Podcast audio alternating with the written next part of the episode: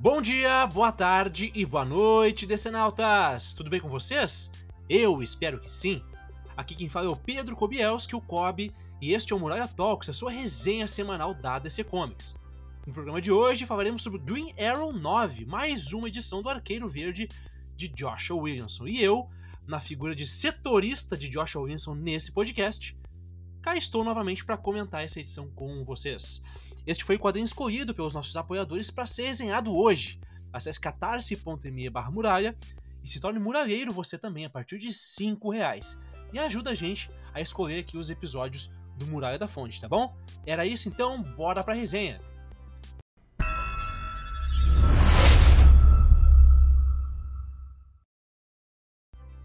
Green Arrow 9 Arrow vs The Wall Parte 1 Roteiro de Joshua Williamson, arte de Shane Zaxi, cores de Romulo Fajardo Jr., letras de Troy Peteri, editores Ben Abnerfi, que está de saída da DC, né? E Chris Rosa. Capas principal de Shane Zaxi e variantes de Dustin Nguyen e Nicholas Draper Ivy.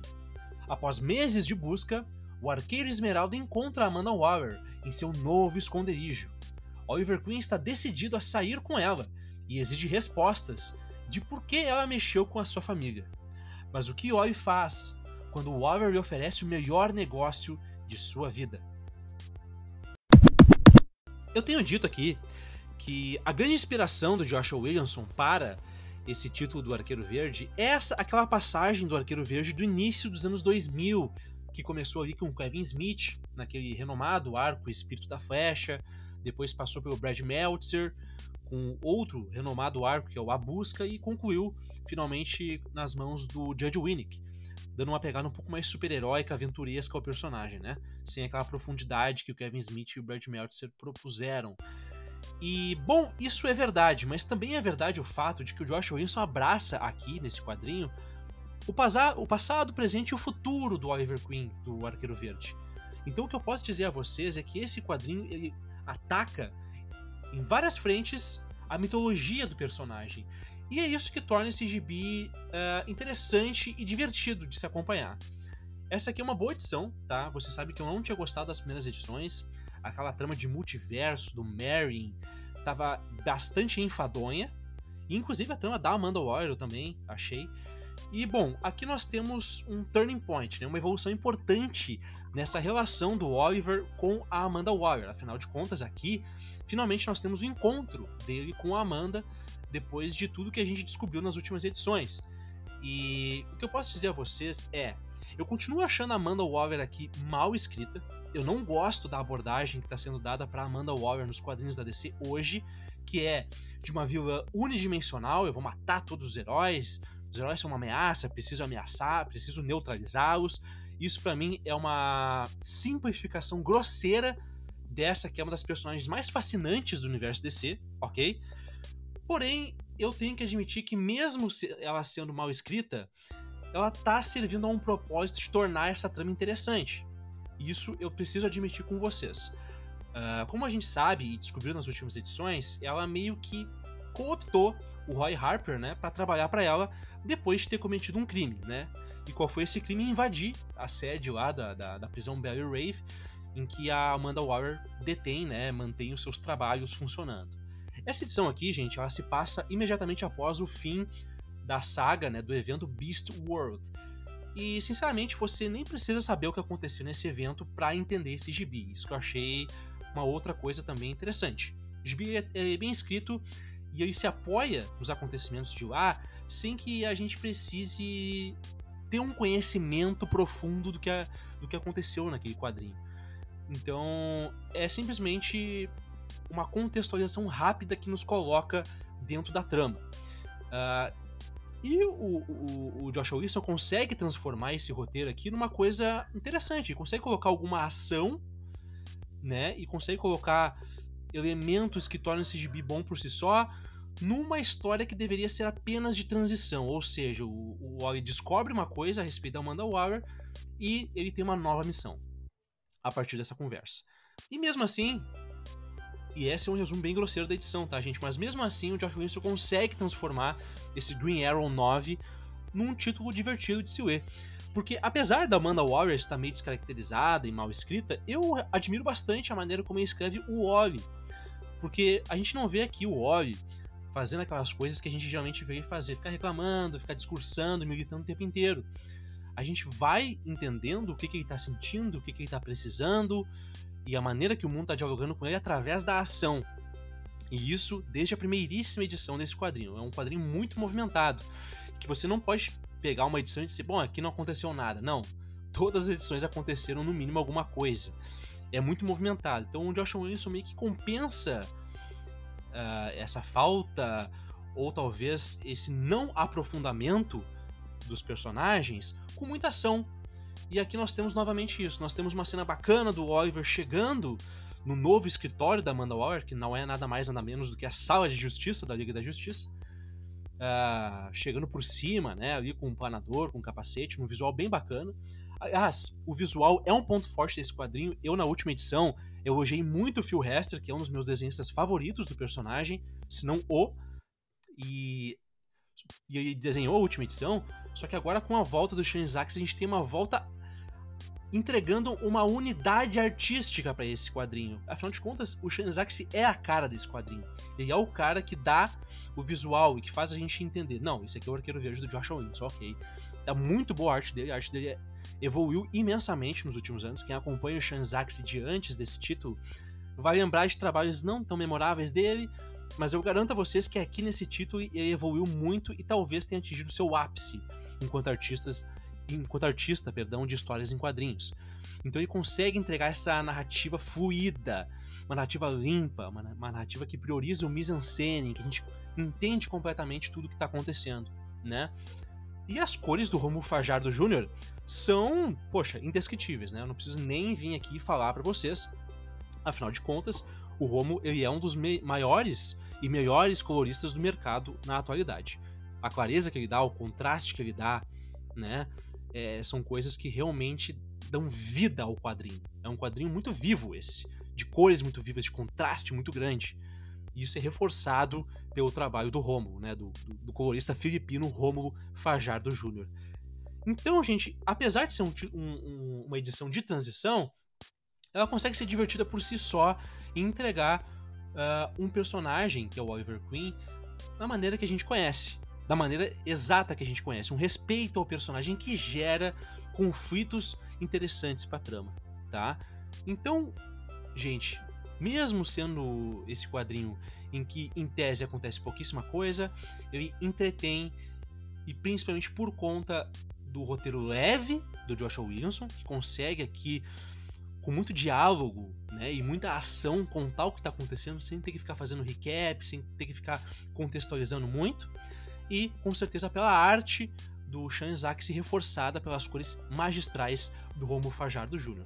Esse título engrenou, gente, essa é a grande verdade, ele engrenou. Eu não gosto nada do primeiro arco, das seis ali primeiras edições, nada, nada, nada, eu acho enfadonhos, mas a, a sétima, a oitava e a nona edição trouxeram um, um, uma cor diferente para esse quadrinho, conseguiram botar esse quadrinho nos rumos. E eu tô curioso para ver o que vai acontecer, afinal de contas, nas próximas edições estão programados aí o retorno do Mervyn, né, do Arqueiro Negro, estão marcados um conflito do Oliver Queen com a própria família Flecha, né, e são todas coisas que eu tô interessado em ver. Quadrinho bem divertido, não esperem um quadrinho profundo, que vai desenvolver é, de maneira muito complexa a personalidade do Oliver Queen, mas espere um quadrinho com ação divertida, com diálogos espertos, inteligentes e que entrega mês a mês um entretenimento bastante admirável. Um quadrinho honesto. Isso é o que eu posso dizer do Arqueiro Verde, especialmente nessas três últimas edições. Galera, já tinha encerrado a gravação aqui, mas eu lembrei de um fato muito importante desse quadrinho que eu não poderia deixar de comentar com vocês, tá? Ao final desse quadrinho, a gente tem um plot twist que faz referência àquela missão que eu falei para vocês que o Oliver, que o Oliver Queen tem. E bom, gente, eu vou entrar aqui no território dos spoilers, tá? Então, se você não quer saber o que acontece aqui, o que é uma grande revelação desse quadrinho, por favor, pule essa parte, tá bom? Eu já discuti os elementos uh, centrais do quadrinho até aqui, tá bom? Então, a missão que o Oliver Queen recebe da Amanda Waller é a de roubar a máscara do santuário, Ou seja, o Josh Williamson vai, aqui nessa história, mexer com heróis em crise. Que é uma história que meio que a DC, os autores e público, todo mundo concordou em esquecer que essa história existiu. Perfeito. Inclusive, o arco Num Piscar de Olhos, que foi o primeiro arco do Flash, do Jeremy Adams, trata meio que disso, né? Dessa coisa, tipo, não vamos esquecer que isso existiu. Mas aqui nós vamos ter esse retorno. Eu gostei. Eu, eu gostei. Não, não é que eu gostei. Eu não me senti afastado da história, como por exemplo aconteceu com o Batman do Chip Zdarsky, que foi lá fuçar no Três Coringas, do Geoff Jones. E por que que esse aqui eu, eu, eu não me ofendi, não me incomodei, e lá sim? Por um motivo muito simples. Primeiro, eu falei aqui, e eu, eu continuo concordando comigo mesmo, no sentido de que a Amanda Waller tá muito mal escrita, muito, muito unidimensional e tal, que não é a personagem que eu conheço e que e que eu gosto e que, e que é especial dentro do universo DC. No entanto, a Amanda Waller querer saber dos segredos dos super-heróis que estão lá na máscara do santuário faz total sentido com a personagem. Faz total sentido. Não é uma coisa que, tipo, não, eu vou trazer lá de um quadrinho Black Label, que nem foi Três Coringas, e trazer para cá. Não. Faz sentido para Amanda Waller ter acesso a essa informação ela sempre buscou informação e sempre, sempre quis estar à frente de todos nesse sentido. Então, faz total sentido ela estar atrás dessa máscara, né? A gente pode questionar, faz sentido ela mandar o Oliver Queen atrás disso, né? E, e tudo isso. No entanto, não dá para negar que dialoga com quem a personagem é. Então, por isso, gente, que eu não me incomodei tanto assim com essa referência a heróis em crise que é uma história pavorosa e que todo mundo concordou em esquecer. Eu acho que o Josh Williamson vai pegar só um pequeno elemento disso, que não vai dizer respeito a todas as coisas polêmicas que aquela história trouxe, e que vai trazer isso para dentro desse esquema que eu falei para vocês, que é um para um quadrinho de ação e aventura divertido e que não tem intenção é, de ser profundo como era o Heróis em Crise e falhou terrivelmente, né? Então, eu gostei sim disso, tá bom? Gostei sim disso. Mas eu quero saber de vocês. O que, que vocês acham dessa ideia de mexer com heróis em crise? Era para ter deixado de lá e fingir realmente que esqueceu? Ou ainda tem alguma coisinha ou outra que dá para fazer com os elementos trazidos por essa história? Deixa a sua opinião aqui na caixa de perguntas, tá bom? Então, galera, este foi o Muralha Talks dessa semana. Lembrando a todos que este programa é um oferecimento dos nossos muralheiros, então fica o nosso muito obrigado para Antônio Gonçalves, Emanuel Nascimento, Igor Tavares, João Paulo Rank, Matheus Teixeira, Mônica Cabreira Kobielski, Paulona Batista, Paulo Ricardo Kobielski, Reinaldo Almeida Júnior, Vitor Cabreira, Vinícius Marçom e Wellington Teixeira do Carmo. Muito obrigado a todos vocês. Se vocês querem nos ajudar financeiramente, mas não podem comprometer mensalmente o seu orçamento, considere doar através do nosso Pix. Isso mesmo, a chave é pixdomuralha.gmail.com. Qualquer valor que você puder doar aí, um real, dois reais, cinco reais, vai ajudar esse projeto a continuar ativo.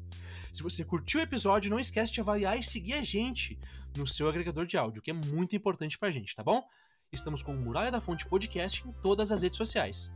Twitter, agora X, Instagram, Facebook, Blue Sky e Threads. Esses dois últimos a gente não tem atualizado, porque a galera meio que abandonou. Mas se vocês têm interesse nessas redes sociais, manda uma mensagem pra gente. Poxa, apareçam por lá, tá todo mundo lá. Aí a gente vai, tá bom? Por enquanto a gente não vê sentido de continuar alimentando essas redes. Mas caso tu seja um assírio babilônico sumério ou meramente um leitor de text, manda um e-mail pra gente, tá? Muralha da Fonte podcast@gmail.com. Um grande abraço e até a próxima, viu? Não se esqueçam, a muralha fala.